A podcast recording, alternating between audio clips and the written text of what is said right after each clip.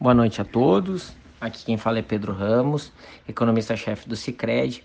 E hoje, em mais um podcast, vou falar sobre o mercado e os principais indicadores de economia divulgados nesse dia 25 de março de 2020.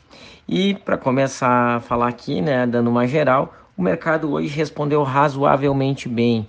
Né? Nós tivemos bom desempenho em praticamente todos os, os, indicadores. O destaque principal foi justamente a Bolsa Brasileira, né? que cresceu 7,5%, subiu 7,5% depois de uma alta de 9% no dia de ontem, né? já acumulando um grande ganho nesses últimos dois pregões. É, lá fora, o Dow Jones subiu 2,4, o S&P subiu 1,2 e o Nasdaq acabou caindo meio ponto é, meio por cento lá fora. Né? Uh, aqui no Brasil, os juros tanto curtos quanto longos caíram. Né? Os curtos caíram pela divulgação do IPCA, que eu já vou comentar um pouquinho mais, IPCA 15 de março. E no longo, seguindo a trajetória lá fora de despressurização de risco. Né? O risco do Brasil saiu de 306 e voltou para um patamar bastante baixo. Né? A gente vê que o CDS brasileiro é, acabou é, fechando no dia de hoje é, em 224, é, um patamar aí bem mais baixo do que nos dias anteriores é, e substancialmente menor do que o pico que chegou a ter agora no período máximo de estresse, que chegou a passar dos 350 pontos. Né? Ele teve um dos pregões lá no dia 18, se eu não me engano, chegou a 380 pontos CDS. Então já é um bom recuo no risco brasileiro num espaço relativamente curto de tempo. Essa melhora no ambiente também permitiu que o câmbio aqui tivesse uma pequena apreciação, saiu do 5,09 foi para 5,03, apreciando aí um pouco menos de 1%. Tá?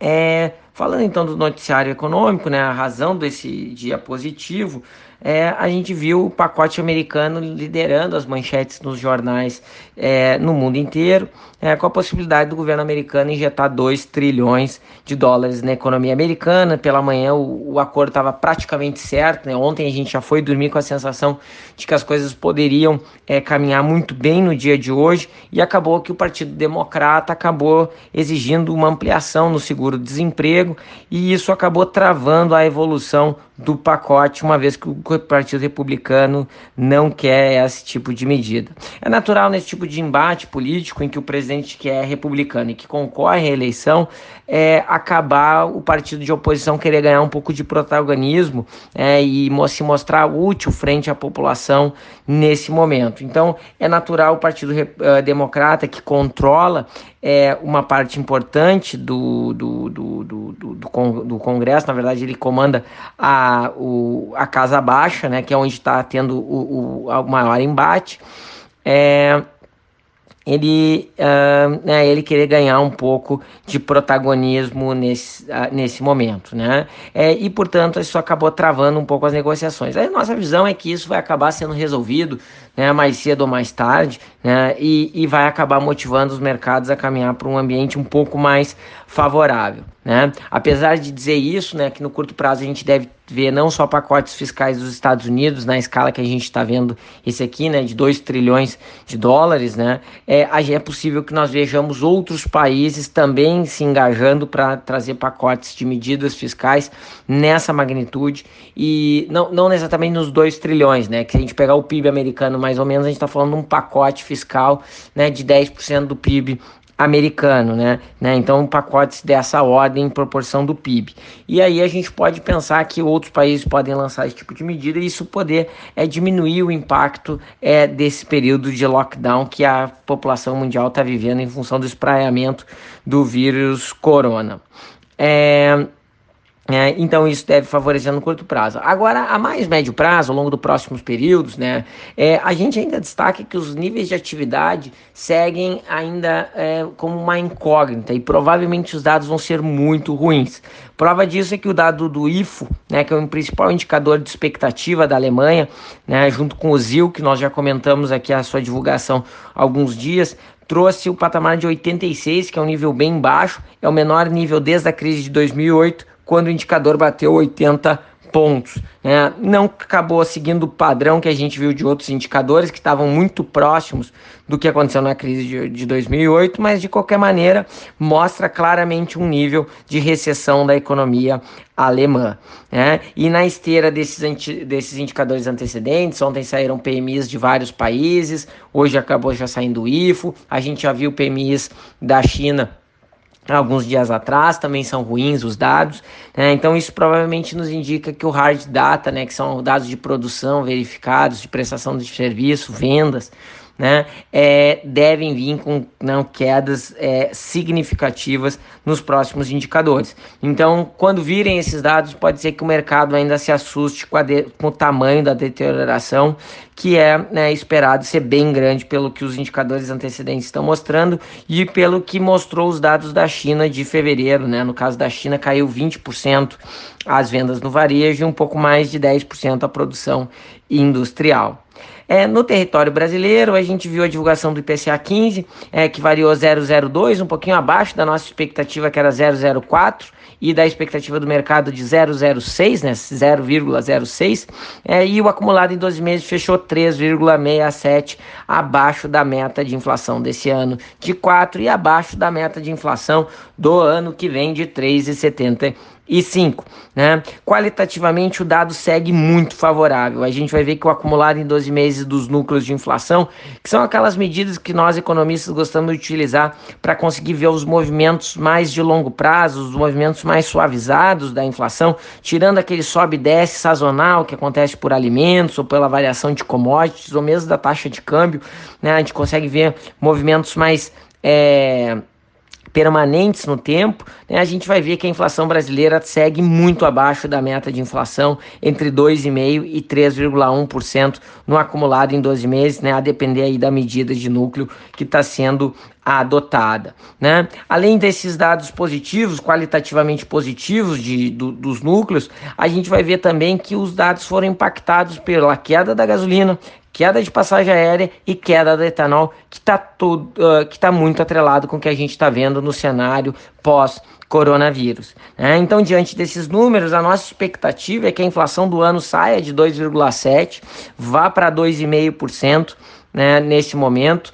É, o viés continua sendo de baixa, a qualidade do dado realmente chama atenção. Né? Para vocês terem uma ideia, o núcleo de inflação variou 0,05. Se a gente botar isso na, na 12 potência, né, pensando que durante 12 meses a gente vai ter a mesma taxa de variação, a gente não vai chegar em 1% de inflação do núcleo. E para frente a gente vai acabar vendo a atividade sendo, uh, sendo uh, batida é, pela queda na atividade, que a gente acha que vai ser uma batida forte, né? E isso pode fazer esses núcleos que já estão bastante moderados a caírem. Outra coisa, a queda da gasolina, né? A Petrobras já, né, deve, já baixou aproximadamente 15% da gasolina nos últimos períodos. Então isso também pode condicionar uma queda mais acentuada da a inflação acumulada em 12 meses e os mecanismos de inércia, como contratos, como é, salários, podem ser é, revistos em taxas mais baixas e isso ajudar a manter a inflação mais baixa por mais